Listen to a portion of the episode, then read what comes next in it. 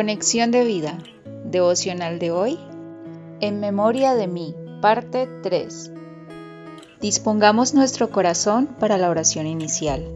Padre, que tu palabra impacte mi vida de la misma forma en la que tu creación fue impactada por el sonido de tu voz.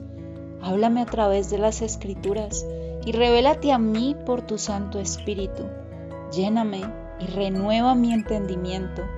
Cambia mi lamento en baile y ciñeme de alegría. Te lo pido en el nombre de Jesús. Amén. Ahora leamos la palabra de Dios. Juan capítulo 9 versículos 1 al 3. Al pasar Jesús vio a un hombre ciego de nacimiento y le preguntaron sus discípulos diciendo, Rabí, ¿quién pecó, este o sus padres, para que haya nacido ciego? Respondió Jesús, no es que pecó éste ni sus padres, sino para que las obras de Dios se manifiesten en él. La reflexión de hoy nos dice, si te parece mucho tiempo quedarse cuatro días en un lugar esperando por una respuesta de Jesús, como en el caso de Marta y María, Juan capítulo 11 versículos 1 al 44, te presento al ciego de nacimiento Juan capítulo 9 versículos 1 al 38.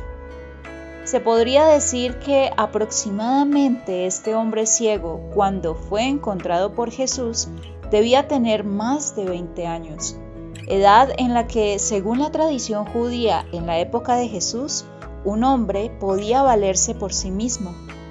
Y vemos cómo este ciego se había dedicado a mendigar lo que no sabemos es por qué motivo llegó a esa situación, si por voluntad propia o por rechazo de sus padres.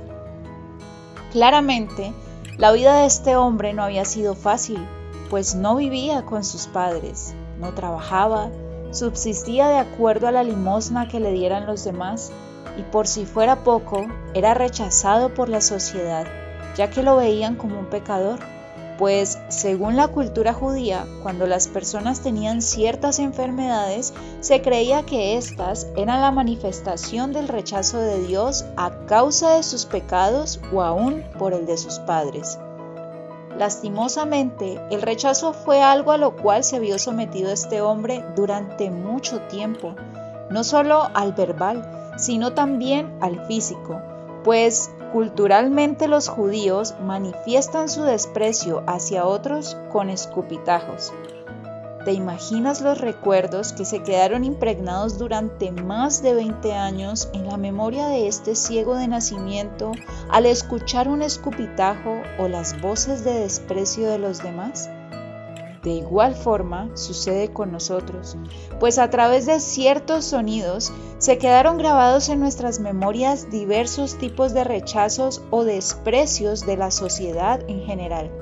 Sin embargo, Dios ha venido a darnos libertad, pues dice su palabra que nosotros conoceremos la verdad y la verdad nos hará libres. Juan 8:32. No te pierdas los siguientes devocionales pues veremos más adelante la gran restauración que Jesús hizo en la vida de este hombre, restauración que también será una verdad en ti. Visítanos en www.conexiondevida.org. Descarga nuestras aplicaciones móviles y síguenos en nuestras redes sociales.